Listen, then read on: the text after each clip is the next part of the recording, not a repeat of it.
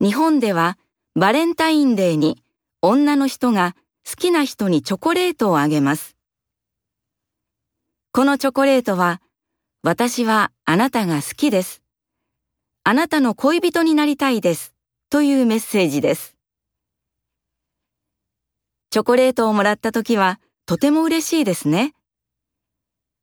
でも、ちょっと待ってください。友チョコもあります。これは、あなたは私のいい友達だよ。これからもよろしくというメッセージです。チョコレートをもらったとき、そのチョコレートの意味をよく考えましょう。